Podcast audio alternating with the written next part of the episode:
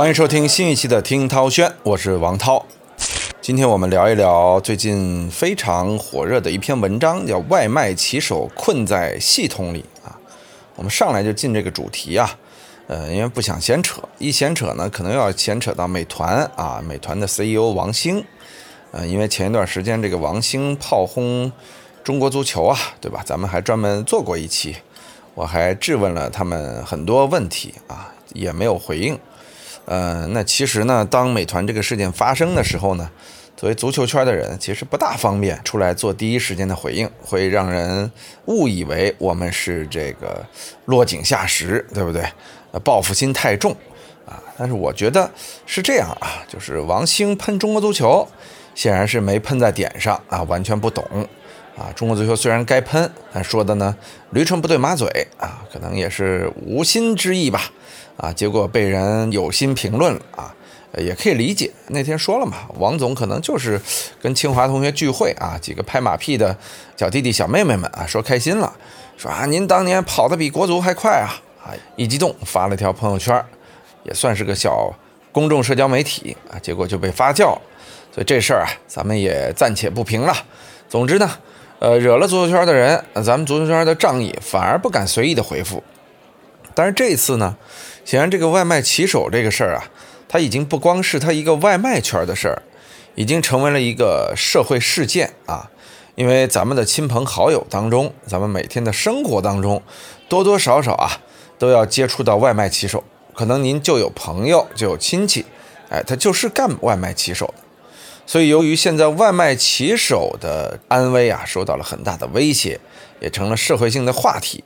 所以今天呢，我们。哎，主要来讲讲以这篇文章为核心来散发出的一些思考点啊。这篇文章的名字呢叫做《外卖骑手困在系统里》，是这个人物啊，应该算是一个经典的杂志啊，也有一个经典的公众号啊发布的一篇长文，非常之长啊。确实，文章一开始呢，引用了一系列交警部门在官方公布的数据啊，说这个外卖员已经成了高危职业。为什么呢？就是因为外卖员啊，现在由于受到平台时间的限制，车速是越来越快，交通规则是越来越不讲究，经常出现逆行，呃，和机动车抢道啊，这个强并线等等这种非常危险的举动。也就是说，发生过越来越多起外卖员因为抢时间而出现的交通事故，这才让交警队呢有了这样的一则惨痛的数据统计。啊，这是为什么呢？有人说呀，这是因为哎，现在日益增长的外卖需求，因为咱都知道，咱每个人都订外卖嘛，这个几乎足不出户就能吃遍天下鲜物，啊，这是好事儿。但是呢，有这样习惯的人越来越多啊，对平台的依赖就越来越大，对外卖员的依赖呢也就越来越大。但这种说法呀，我个人认为是把这个矛盾的焦点转嫁给了用户啊。其实这就是一个市场原因嘛，就市场有了，按照市场经济的规则，你就应该有相应的平台外卖员啊和相应的服务出现，对吧？因为你的收入也会提高，成本就应该提高。但是平台是怎么做的呢？恰恰这才是我认为的问题的焦点。我们先来正向去想象一下平台应该怎么做啊？就当这个老百姓的外卖需求增加的时候，原本一天呢是这个要送一百份盒饭，现在一天要送一万份盒饭啊，正常的。我们扩大内需之后，增加服务内需的方法，一定是增加快递员、增加外卖员、增加外卖的网点，同时呢，也增加餐饮和外卖服务的这种规则的强化，就是这是几个方面。但是这几个方面呢，在如今的这个解决方案当中呢，却基本上啊都是反向体现的。一方面，增加外卖员，确实外卖员相应的增加了。但是外卖员的这个比例啊，和实际日益增长的人民物质需求啊，确实远远不成正比，就出现了什么结果呢？就比如说一天有一万人需要这个外送，但是外卖员的这个需求啊，可能只能满足百分之九十甚至八十，也就是说九千到八千人啊，那怎么办呢？就只能最大限度的剥削这些外卖员的剩余价值，缩短他们的外卖时间，让他们每天不停的奔波忙碌。这就是文中写的呀，又有两分钟从系统里消失了。啊，这里讲了饿了么的骑手啊，叫朱大赫啊。咱们因为一提到外卖，肯定现在也就美团、饿了么两家嘛。他说的是二零一九年的十月的某一天啊，当他看到一则订单系统送达时间时，这握着车把的手立刻出汗了。两公里啊，三十分钟内送达呀。他在北京跑外卖两年，此前相同距离最短的配送时间是三十二分钟，那是最短的。但是从那一天起，那两分钟。不见了，这两分钟不见了。要知道啊，虽说两分钟不长，但是在这个极限时间里，它很有可能就是压死骆驼的最后一根稻草。时间失踪事件呢，确实发生在了很多省市的这个美团骑手以及饿了么骑手的系统里面，比如说美团啊。呃，一位在重庆专跑远距离外卖的美团骑手啊，有一天突然发现，哎，相同距离内的订单配送时间从五十分钟变成了三十五分钟。天哪，十五分钟的压缩呀，这是多么恐怖啊！而且长距离也增加了出现危险的可能性，是不是？包括。这里边还举了配送站站长，我们知道，就是美团和饿了么的配送方式啊，都是不同的区设不同的配送站，这样能保证快递员在最短时间内被找到。就是这个快递员啊，得离送餐地点以及取餐地点的距离适中啊，匹配到最合适的，所以配送站在这个时候，呃，就非常的重要了。那么文中举出了一位叫金壮壮的，也是化名啊，说做过三年的美团配送站站长，他清晰的记得呀，二零一六年到二零一九年间三次收到美团平台的加速时间，三次啊，二零一六年呢是三公里送餐距离，最长一个小时，二零一七年变成了四十五分钟，压了十五分钟，二零一八年又缩短七分钟，啊，定格在了三十八分钟，这二零一九年啊。全行业外卖订单的单均配送时长比三年前减少了十分钟。你看这个减少，它是全行业的，这意味着什么？难道真的意味着是电瓶车加速了啊？美团骑手一个个真的都练成国足运动员了，跑得特别快了？不是，这只是意味着呀，平台对于工人的剥削加剧了。这些外卖员啊。它的整个的送餐空间被压缩到了最极致，他们只有在最短时间内完美的完成任务，才可能在一天之中做到不损失、不被扣钱。这压力真是空前之大呀！这么看来，是真的要把美团这些骑手都逼成铁人三项运动员啊！这样一逼，有的人他根本不具备这个铁人三项的素质。那什么叫具备素质呢？就是在规定时间内啊，不违反交通规则的情况之下，我还能完成。我身体好，骑速就比别人快，反应就比别人强啊，脑子就比别人聪明。但这并不是每个美团骑手都能做到的呀。我们相信这样的标准一定有美团骑手能做到，而且不一定是少数。但是你百分之五十和百分之六十，只要不是全部，就说明这个有问题、有隐患啊。那隐患在哪里呢？当然，第一点就是我们说的交通隐患。这点必须得说到我在去年的一个经历啊。去年呢，我开车路过合生汇啊，大望路那边的一个呃新的商场，在拐弯的时候啊，一个外卖骑手直接就斜跨里冲出来啊，撞到了我的车上。然后当时我就一种猛烈的这种碰瓷儿感啊。而且你碰了还这心里没法说，因为你在机动车道上，然后对方呢确实是开着开着开着向你别过来，你很难说得清楚，因为我也没有行车记录仪，那块也没有摄像头。但后来呢，这个骑手啊人不错，回头还跟我道了歉，说不好意思，我送餐太急了，把您的车给划伤了。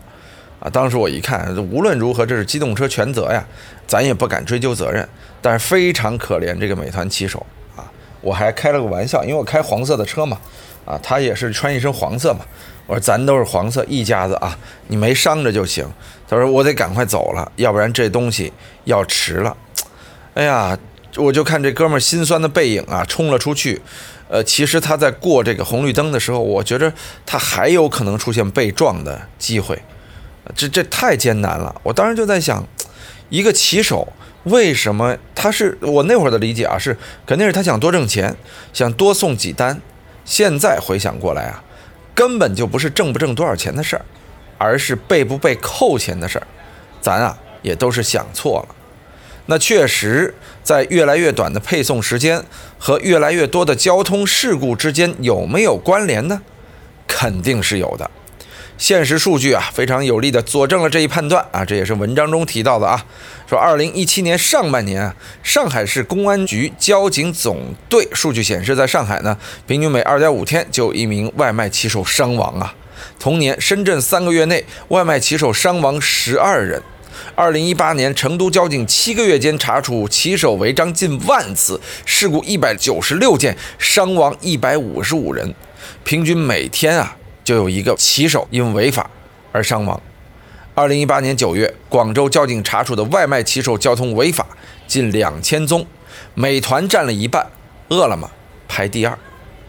但确实正是这样的一些数据，让外卖骑手成为了最危险的职业。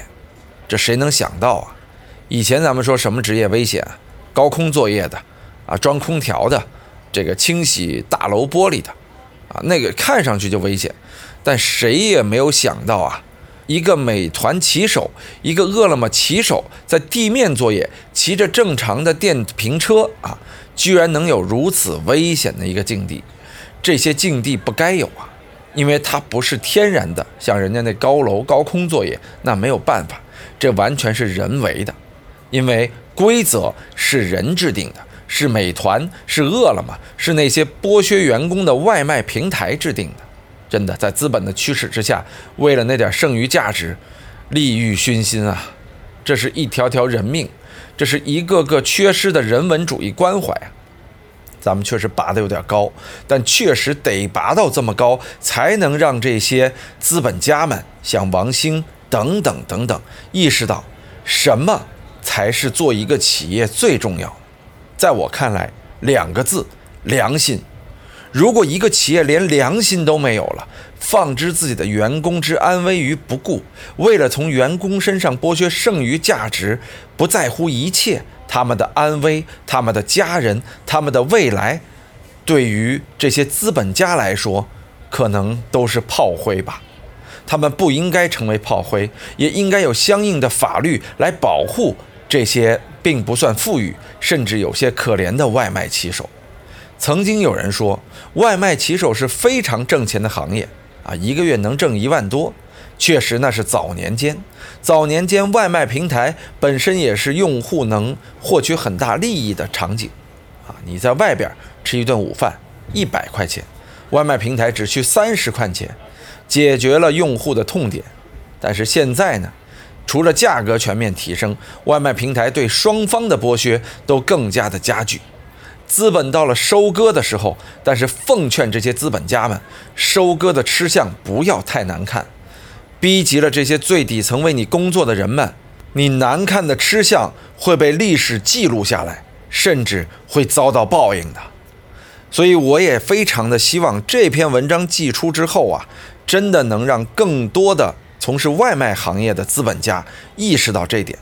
当然，再外延的话，不光外卖啊，像滴滴等等这种单个送单制的，就有劳工被雇佣的，尤其是社会劳工被雇佣的这样的平台，大家都要警醒，不能因为你们的利益而危及到外卖员的生命。而且，外卖员的生命仅仅是你们系统内部的生命安全。当他们出事故的时候，是不是也会危及到普通的百姓、行人、机动车？他们都是无辜的。这些平台的出现是为了老百姓解决方便，但是他们的出现，他们对剩余价值的追求，却恰恰把老百姓置于危险之中。如果平台存在的意义是这样的，那它还有什么必要存在呢？所以今天咱们提出这个问题，势必是希望通过媒体的压力来解决这个问题。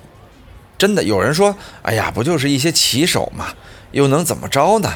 任何职业都是有危险的嘛。”这些不痛不痒的人们，也许有一天，啊，当社会经济状况出现问题的时候，当你自己的经济状况出现问题的时候，你也有可能成为一个美团骑手。别看你今天腰缠万贯、吃穿不愁，但是当你落魄的那天，当你和你的亲人们成为美团骑手的那天，你一定会关心起他们的安危来。也许数据听起来啊是冷冰冰的，我们再举几个鲜活的案例。啊，这听起来可能您的恻隐之心怎么着也会被打动吧？二零一八年二月啊，一位饿了么骑手为了赶时间，在非机动车道上超速，撞到了上海急诊泰斗瑞金医院和华山医院急诊科的创始人李谋秋。李谋秋抢救一个月之后啊，哎呀，不幸去世。二零一九年五月，江西一名外卖骑手因急着送外卖。撞上了路人，致其成为植物人。一个月后，一名成都骑手闯红灯，撞上保时捷，右腿当场被撞飞。同月，河南许昌一个外卖骑手在机动车道上逆行，被撞飞，在空中旋转两圈落地，造成全身多处骨折。类似的例子，如果咱们说要说上一整天，今天就念文章中的这么几则。是不是触目惊心？它危及到的是不是不光是美团骑手、外卖骑手们的安危，更多的真的是威胁到了普通老百姓的安危啊！就在这样的一种情况之下，我们当然有理由要求平台去变。如果不变，这样的平台不要也罢。我们回归到线下餐饮的时代，也挺好。而且我相信，也一定会有更加人性化的平台出现，推翻他们。但是我们当然更希望，已经建立起规模的这些平台们自身改变，好吗？结果几天之后，这些平台真的自身改变了。比如说饿了么，啊，增加了一个选项，就叫你愿意多给我五分钟吗？啊，这意思就是说你在订单上来之后，比如配送时间三十分钟。增加一个选项啊，可以多给我五分钟吗？就是三十五分钟之内送到都算没有超时，啊，可以吗？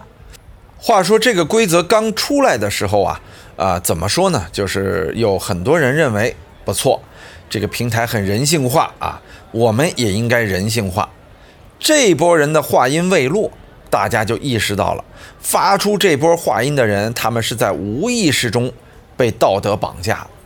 啊，凭什么平台的倒行逆施最后让用户买单呢？哦，用户不买单就是不愿意给外卖骑手五分钟啊，那是用户的责任，用户的道德品质不够高。那么试问，为什么用户要给这些骑手们五分钟，而你饿了么不用呢？恰恰。你饿了么应该有更大的责任和义务，去让这些平台的骑手们，在一个相对安全的时间范围之内，完成这些送餐。平台也有理由说呀，说，哎呦，我们这调时间啊，也是为了平台生存，啊，你不了解我们公司，我们这公司啊，养着个大几十万人，啊，这一个月的调配啊，那就是上亿。你看，我们不从员工身上来榨取一些利润，那我公司可能要赔。一，我不相信这样的话，啊，这可能赔吗？不可能。如果要赔的话，当初为什么能做起来？二，如果要赔，就意味着这种模式的不可行。就这家公司既然是赔钱，为什么要做呢？等它自行破产或者自行改变，而不应该在危及人身安全的基础上去冒天下之大不讳来做出这样毫无人性的决定。所以，我们有的时候确实在享受着快递给我们带来的红利，外卖给我们带来的红利，但我们恰恰忘了，快递员、外卖员们正在被剥削着，正在把他们的生命置于一个极危险的境地。想到这些，拿着你手里的快递，拿着你手里的外卖，你还那么心安理得，那么踏实吗？当然，我这不是为了道德绑架，我只是希望大家都能站出来。像这篇文章一样去呼吁美团和饿了么，哪怕破产，你们也要做出改变，做出对于全体老百姓保护的一项最新的政策，而不是仅仅增加那让用户去选择的五分钟的宽限。这个宽限是你们应该给到骑手的。前一段时间不断出现啊，什么美团骑手三问王兴，啊，为什么我要受惩罚？为什么我会列入黑名单？为什么我们的时间人为的被缩短？这些问题不解决，矛盾会持续增加。这几年平台平均缩短了十分钟，未来几年呢？是不是还有可能二十分钟、三十分钟？你们难道让这些快递员飞吗？难道要让这些送餐员们都变成超人吗？啊，也许你们真的是想他们进化到让你们的剩余价值被榨取到最大，在资本市场上有更新的故事可讲。从这点来看。我个人真的觉得，尤其是这次疫情受益方饿了么、美团两大集团做的很不光彩。那么，我们同样也要看一看美团和饿了么啊，在这种剥削之后，他们到底得到了什么好处？在不久前呢，美团和饿了么先后公布了2020年第二季度的财报。在这一季度，饿了么实现每单盈利转正，而美团则完成了二十二亿人民币的净利润，同比增长百分之九十五点五。其中，外卖业务是美团实现盈利的最大功臣。二零二零年八月二十四号，美团股价也再创新高，市值突破了两千亿美元，成为了港股第五大市值公司啊。啊，在整个资本市场走下的环境之下，在这种疫情肆虐的国际大背景之下，两家公司却有如此好的利润，尤其是美团，就即便在这样的一个时候，他们还要用如此卑劣的手段来剥削自己的员工。也许你拿出那二十二个亿净利润当中的四到五个亿，就能改善每一个美团骑手的境遇，但是为了追求这些利益，平台真的是已经利欲熏心了。我们可以理解一个创业者的伟大抱负，但是任何一个伟大抱负的创业者都不应该把自己的利益建立在自己员工的纯粹的牺牲和被剥削之上。否则，你未来的下场真的会是非常惨淡。我始终认为上天是公平的，靠着剥削的资本家们站得越高，最后摔的就会越惨。所以，恳请美团、饿了么变一变吧，损失一些你们的利益吧。也许有的时候放下来，确实会让你们走得更高的、更好的途径。啊，我们刚才一直在强调平台端。那么我们再强调另一端吧，也就是用户端，因为咱们呀是美团和饿了么的用户，这和咱们是息息相关的。因为有一些用户对于美团和饿了么这样平台的严要求，也导致平台为了争抢用户，他们不得不相应的缩短自己的送餐时间。美团、饿了么之间就有这样一场大战啊，因为用户被惯的是越来越刁啊。这家能十五分钟到，我肯定不选那家二十分钟的。那这家十五分钟了，那家自然也要把二十分钟变成十五分钟。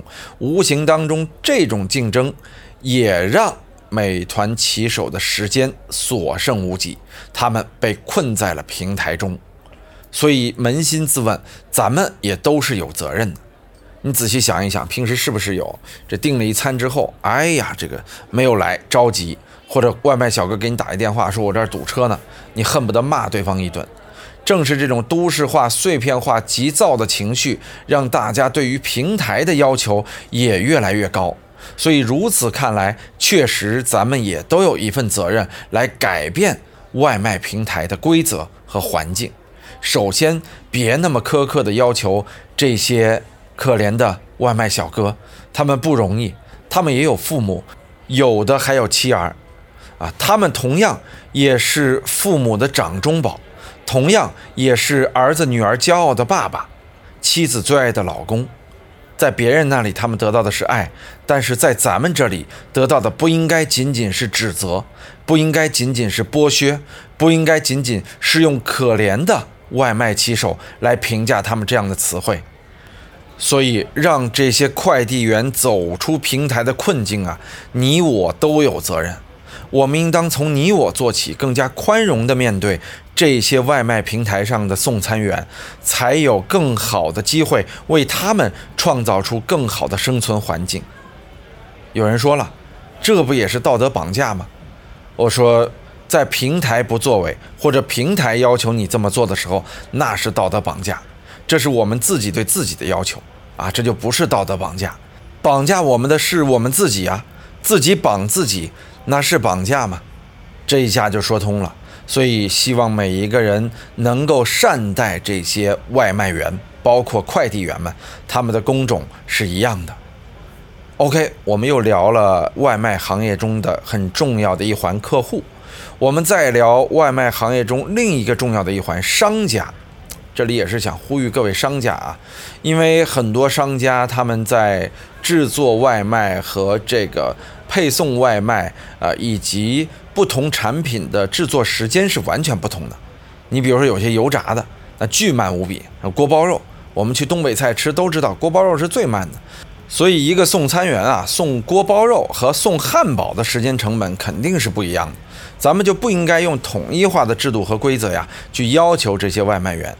有些商家经常因为自己做菜做饭太慢而延误了这些外卖员的送餐时间，但是平台呢也没有相应的规定商家的一个制度，或者根据商家的出餐时间来重新评估外卖员的送餐。当然，这个事情就是非常具体的了，这对平台的技术要求也是非常之高的。但是，既然这些平台如此人工智能的在不断的更新自我，我相信迟早有一天，他们和商家之间会拥有更好的配合。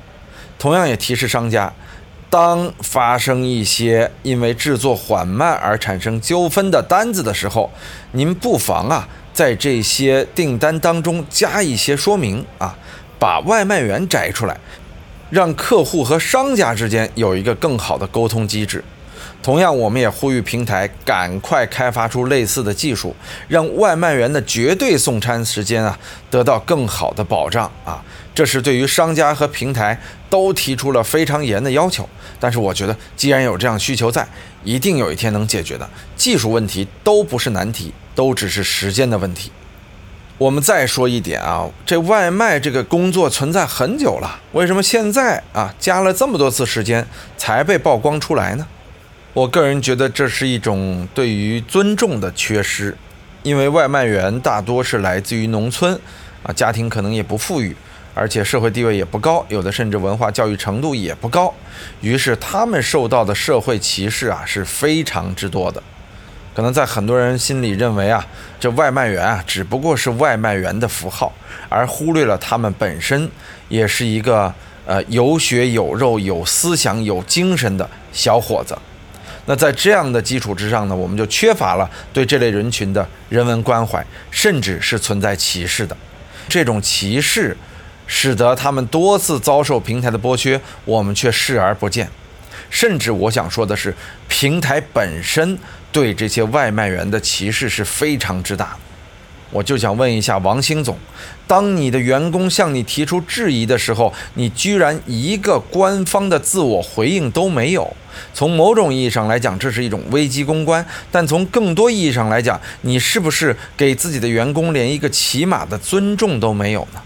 我们不是为了道德绑架王总啊，我们只是觉得这是一个企业高管和员工之间隔着新闻、隔空对话应该有的一种方法和态度。您不回应中国足球对你的质疑，这是可以理解的；但是你不回应自己员工对你的质疑，这就是大大的不对了。他喊话的不是美团，他喊话的是你美团的 CEO 王兴，出来解释的应当也是你这个 CEO。做公众人物就应该担当公众人物为自己带来的压力。公众人物这个身份不是白做的，它也意味着一份社会责任。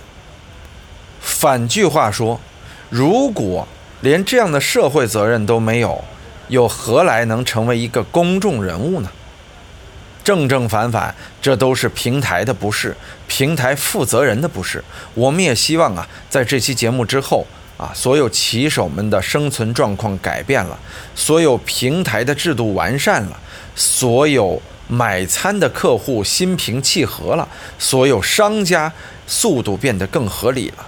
那这样才是一个和谐的局面，但是这个局面我们可能还要等一段时间。我们也希望各方的努力能够尽快让大家都在这个平台上享受到实惠，而不是只有用户实惠，只有美团实惠，只有商家实惠。倒霉的是谁啊？是这些快递外卖骑手们，这是绝不应该出现的。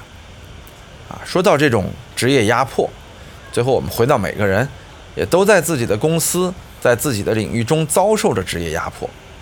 职业压迫也算是正常。你比如说我在中央电视台，啊，常年挣的月薪几千块钱，第一次过万啊，应该是在二零一二一三年的时候，啊，那时候我都快离职了。确实，在那样的一种情况下，如果在北京生存，只靠台里这点工资，早就完蛋了。有人说，那他们不是活得好好的吗？所以这就是为什么我台的员工，哎，大多数啊家境殷实啊。另外呢，家境不好的呢，在外边都得有自己的一些产业。但是，美团员工、饿了么员工，他没时间啊，对不对？包括很多咱们正在受着职场剥削的这些朋友们啊，可能都有自己的外活，比如说投资理财。啊，因为很多人受过高等教育，但说实话，美团员工大多数是没有受过高等教育的，他们既没时间，也没精力，更没能力去完成第二职业，他们把所有心思啊都放在了送快递这一件事上。实践也证明，社会是需要这样的工种和人才的，但是这种工种和人才的出现，是不是应该得到更好的职场保护呢？同样，我们也呼吁每一个正在处于职场危害中的人们啊，呃，要勇于抒发自己，呃，就是把你的职场危害啊说出来。咱们今儿的节目底下，如果您受到职场危害和职场压迫的，呃，一定表达出来。呃，我们也希望呢，有更多表达，我们才有更多改善啊，让未来大家都能在一个公平、公正、合理、合法的大场景中努力挣钱、努力养家、努力成功。好吧，今天的听涛圈有点沉重，我是王涛，我们下期节目再见。